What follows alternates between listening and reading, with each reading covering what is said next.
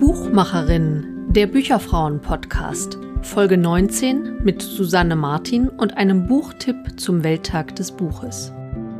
Hallo, liebe Zuhörerinnen und Zuhörer. Kaum zu glauben, dass es nun schon ein Jahr her ist, dass ich zum Welttag des Buches in einer der ersten Folgen der Buchmacherinnen eine Buchempfehlung abgeben durfte. Und ich habe gerne mit Jana vereinbart, dass wir das dieses Jahr wiederholen. Obwohl dieses Jahr wird sich dieser Tag ja ganz anders gestalten. Keine öffentlichen Veranstaltungen und keine Aktionen in den Buchhandlungen. Umso wichtiger finde ich es, dass wir an diesem Tag trotzdem über Bücher sprechen. Ich habe euch ein Buch ausgesucht, das ich euch ans Herz legen möchte, das mir gut gefallen hat. Es ist von Monika Helfer und heißt Die Bagage. Erschienen ist es im Hansa Verlag. Monika Helfer ist eine österreichische Autorin. Sie stammt aus Vorarlberg und hat zahlreiche Romane, Erzählungen und Kinderbücher veröffentlicht, für die sie auch eine Reihe von Auszeichnungen und Ehrungen erhalten hat. Zum Beispiel das österreichische Ehrenkreuz für Wissenschaft und Kunst. In der Laudatio, die die Dorothea Zanon gehalten hat, habe ich ein Zitat gefunden, das mir gut gefallen hat. Es lautet die Figuren in Monika Helfers Büchern haben Mut, Überlebenswillen und den gesunden Trotz eines Kindes, nämlich den Trotz, sich von gesellschaftlichen Wertvorstellungen und Kategorisierungen nicht beirren zu lassen.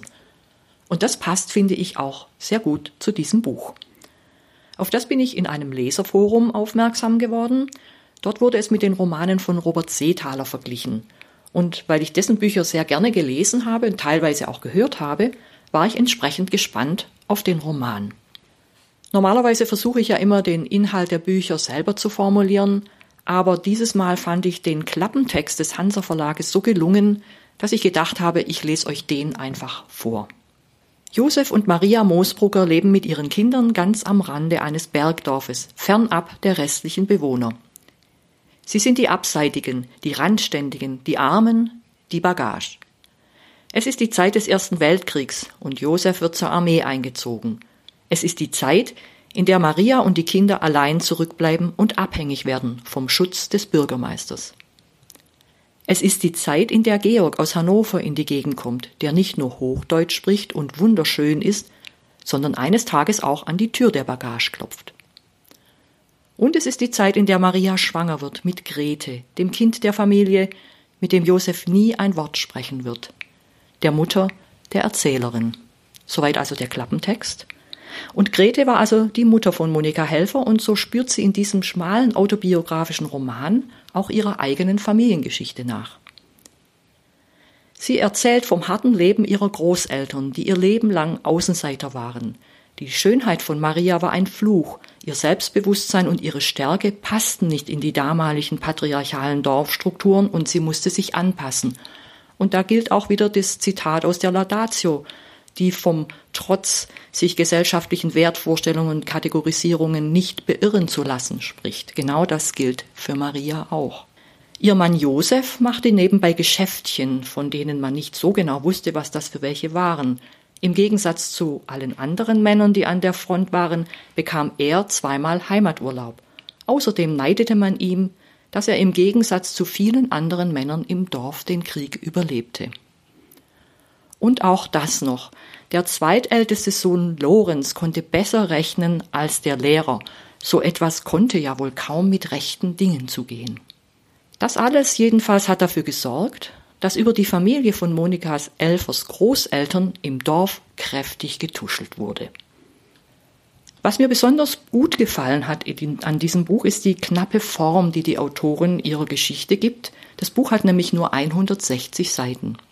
Dabei erzählt sie nicht linear, sondern sie versucht sich vorzustellen, wie das Leben der Großeltern gewesen sein könnte und verbindet das mit der Geschichte der nachfolgenden Generationen. Wir erfahren also auch, was aus den Onkeln und Tanten später geworden ist. Neben ihren eigenen Erinnerungen war dabei ihre Tante Kate eine wichtige Quelle. Die hat ihr viel erzählt, manches davon wohl nicht ganz wahrheitsgetreu und auch nicht alles. Das, was fehlte, musste ihre Nichte dann dazu erfinden. Aber es war wohl auch schwierig, die richtige Form zu finden für dieses Buch, für diese Familiengeschichte. Und in einem Interview, das ihr in voller Länge auf der Seite des Hansa Verlags nachlesen könnt, sagt sie, ich zitiere, wenn man eine Familiengeschichte erzählt, ganz gleich ob eine fiktive oder eine sogenannte echte, dann sind immer alle Mitglieder der Familie ersten Grades, zweiten Grades, dritten Grades anwesend. Was einer vor 100 Jahren getan hat, bekommt vielleicht erst heute seine Bedeutung.